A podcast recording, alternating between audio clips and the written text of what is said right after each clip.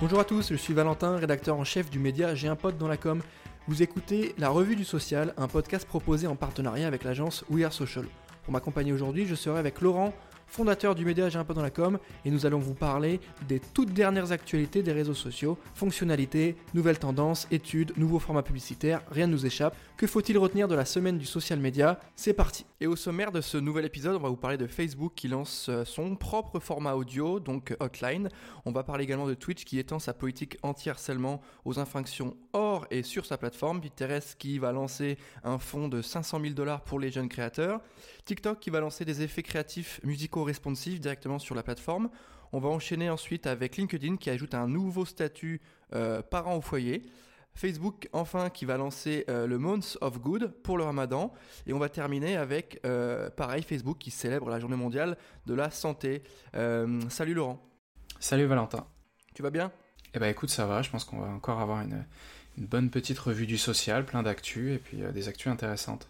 Yes, yes, yes, yes. On enchaîne avec Facebook qui au vu de l'évolution des formats audio, ne pouvait que se mettre à la page et euh, officialise et travaille sur le sujet de Hotline, sa nouvelle plateforme questions-réponses. Est-ce que tu peux nous expliquer comment ça marche? Bah écoute, comme tu l'as dit, c'est une nouvelle plateforme de questions-réponses qui s'appelle Hotline et qui va emprunter les codes mhm. euh, des plateformes audio comme Clubhouse, sauf qu'elle va se distinguer en permettant à l'hôte d'une réunion de pouvoir utiliser de la vidéo, euh, de pouvoir programmer des présentations un petit peu plus formelles que simplement avoir de l'audio.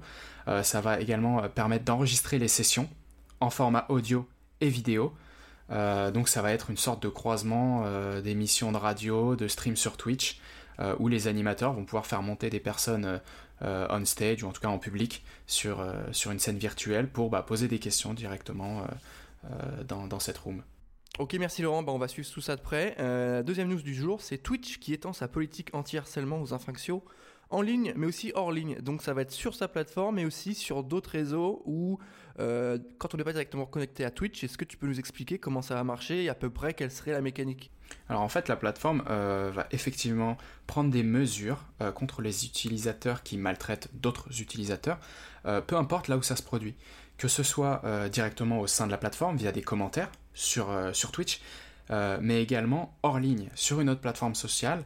Euh, donc je pense qu'ils vont se rapprocher euh, d'une entreprise tierce qui va les aider à faire des investigations si jamais il y a des soupçons de harcèlement sur une autre plateforme. Donc à mon avis, ce serait quelque chose qu'on pourrait trouver éventuellement sur Twitter, un message haineux ou invitant à la haine sur n'importe quelle autre plateforme, et du coup qui leur permettrait de prendre des actions directement sur leur plateforme en bloquant l'utilisateur, en supprimant son compte.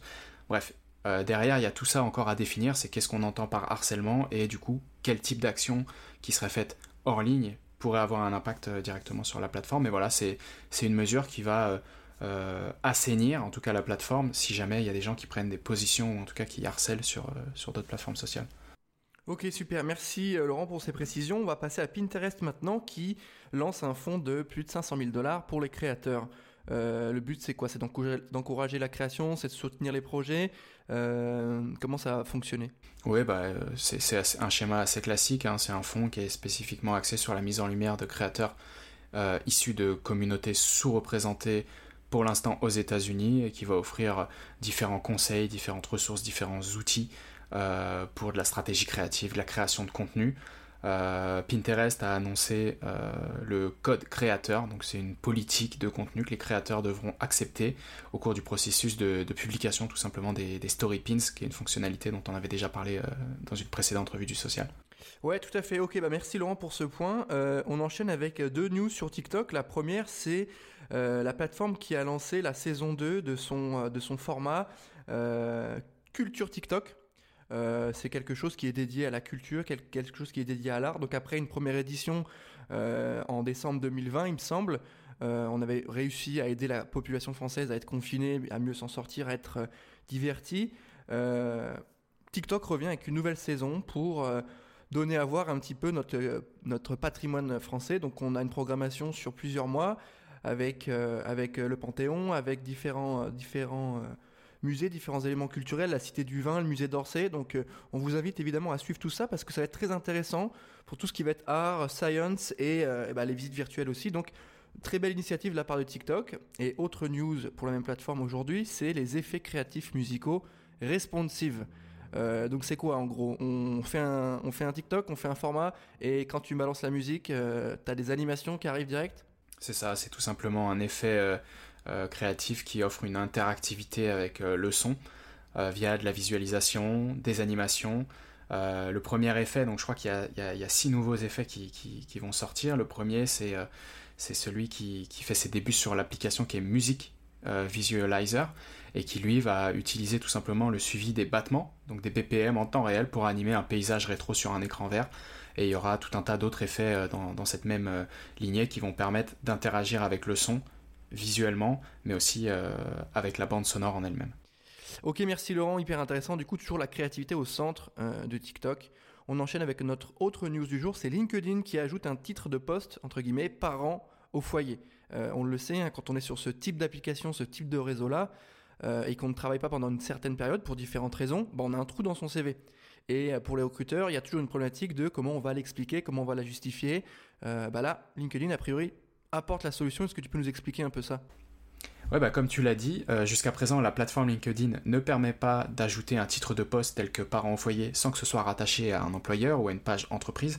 Donc plutôt que de squatter une entreprise bidon pour pouvoir écrire ce qu'on veut, euh, la plateforme a décidé d'ajouter ce poste parent au foyer, ce qui va permettre tout simplement euh, à ceux qui ont fait une pause dans leur carrière bah, de souligner ce qu'ils ont fait pendant cette absence. Ok, bah ça paraît clair, merci Laurent. Et je pense que c'est assez intéressant hein, ce nouveau format. Ça va permettre d'accompagner quand même les jeunes parents euh, sur la, partie pro, c'est assez intéressant. Facebook maintenant qui lance euh, le Month of Good euh, à l'occasion du Ramadan. Est-ce que tu peux nous expliquer ce qui va être mis en place et comment ça fonctionne? C'est ça. Et eh bien en fait, le Ramadan qui vient tout juste de commencer était pour Facebook l'occasion d'inviter plus de 2 milliards de personnes concernées autour d'une initiative, comme tu l'as dit, qui s'appelle Month of Good et qui va encourager les utilisateurs à partager leurs actes de bienveillance sur les applications qui appartiennent au groupe Facebook pour inciter les autres bah, tout simplement à faire preuve de bonté, euh, des ressources, des fonctionnalités qui ont été dévoilées sur la plateforme avec des collecteurs de fonds euh, pour le ramadan qui vont permettre à des gens assez facilement de faire des dons à des organisations à but non lucratif. Donc voilà, tout un, tout un dispositif mis en place euh, pour, pour célébrer le ramadan. Ok, merci Laurent. On arrive à la fin de cet épisode de la Revue du Social. Je rappelle que c'est un podcast qui est en partenariat avec l'agence UR Social. Merci à tous pour le soutien. Pour la petite info, social media, bah, on vient de passer les 100 000 abonnés sur Instagram, donc on est très content. Merci vraiment à tous de nous suivre.